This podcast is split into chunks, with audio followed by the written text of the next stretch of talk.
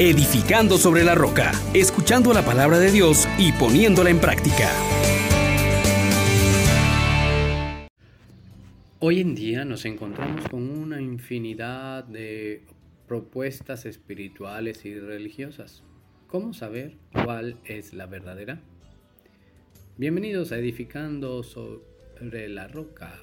Les saluda el diácono Carlos César. Qué gusto compartir con ustedes una vez más este momento de gracia para una vida buena. Invoquemos al Espíritu Santo diciendo, oh gran poder de Dios, enciéndenos en tu fuego el amor. Oh Espíritu, que vienes de lo alto, llénanos de Dios. Oh Espíritu, óleo santo, úngenos en el amor. Meditemos hoy la verdadera religión que se apoya en la esperanza de la vida eterna. De la carta del apóstol San Pablo a Tito, capítulo 1, versículos del 1 al 5. Yo, Pablo, soy servidor de Dios y apóstol de Jesucristo, para conducir a los elegidos de Dios a la fe y al pleno conocimiento de la verdadera religión que se apoya en la esperanza de la vida eterna.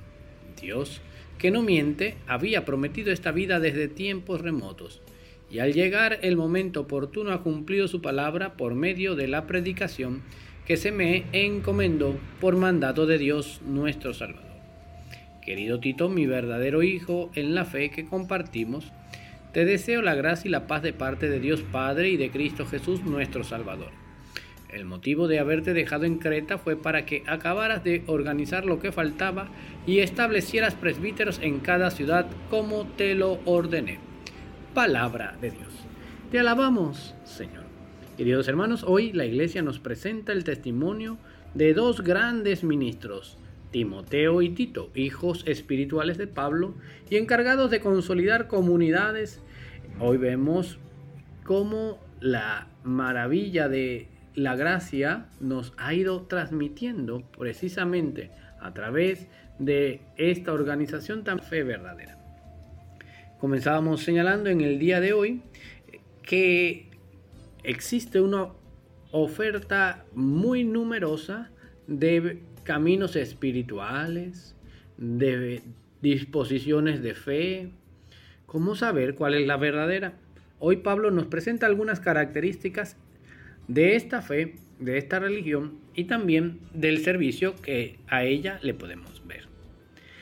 Primero que todo, pues, tiene Pablo la osadía de señalar, pues, que sirve a Dios, al verdadero Dios, al único Dios, y que es apóstol enviado del mismo Jesucristo, con una misión clara, conducir a los elegidos de Dios. Y aquí partimos con una característica muy importante de nuestra fe. El mismo Jesús ha de decir, no es que ustedes me hayan elegido a mí, sino es que yo los he elegido a ustedes. Esta verdadera religión, que esta es una forma de entender también la ligación que Dios tiene con el ser humano y el ser humano con Dios parte precisamente de la iniciativa de Dios. Él es quien nos ha elegido y nos ha llamado entonces a participar de esta fe y del pleno conocimiento de esta verdadera religión. Dios no quiere que usted se quede en la ignorancia y no participe de la comunión con Él. Nos invita entonces a creerle a Él.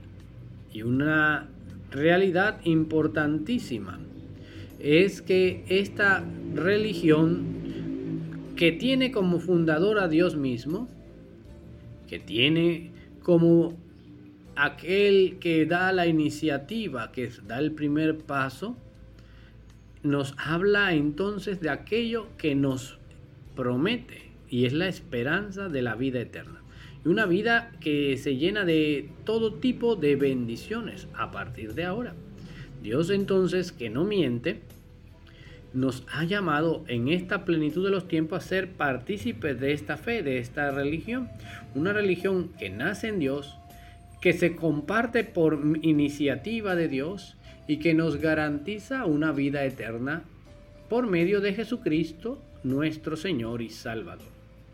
Ahora bien, si yo he encontrado con estos elementos que Él es el camino, la verdad y la vida, pues colaboro también para que siendo un Dios de orden, porque también esta es otra de las características de esta nuestra fe, que es ordenada y guiada por el Espíritu Santo. Así con nuestras tareas, con nuestras acciones, podemos también nosotros colaborar en que esta fe sea compartida y que nadie se quede por fuera. Dios, fuente de gracia y de misericordia, te damos todos nuestros pensamientos, nuestras mentes y todo lo que somos, para que tú, Señor, tengas misericordia de nosotros y nos hagas partícipes, como a Timoteo y a Tito, de estas bendiciones. Y que la misericordia de Dios nos siga acompañando en este día. Que su constante intercesión nos conceda vivir justo y piadosamente y merezcamos llegar a la patria celestial. Bendición para todos ustedes en nombre del Padre, del Hijo y del Espíritu Santo. Les exhortamos, hermanos, por la misericordia de Dios, que pongan por obra la palabra y no se contenten solo con oírla.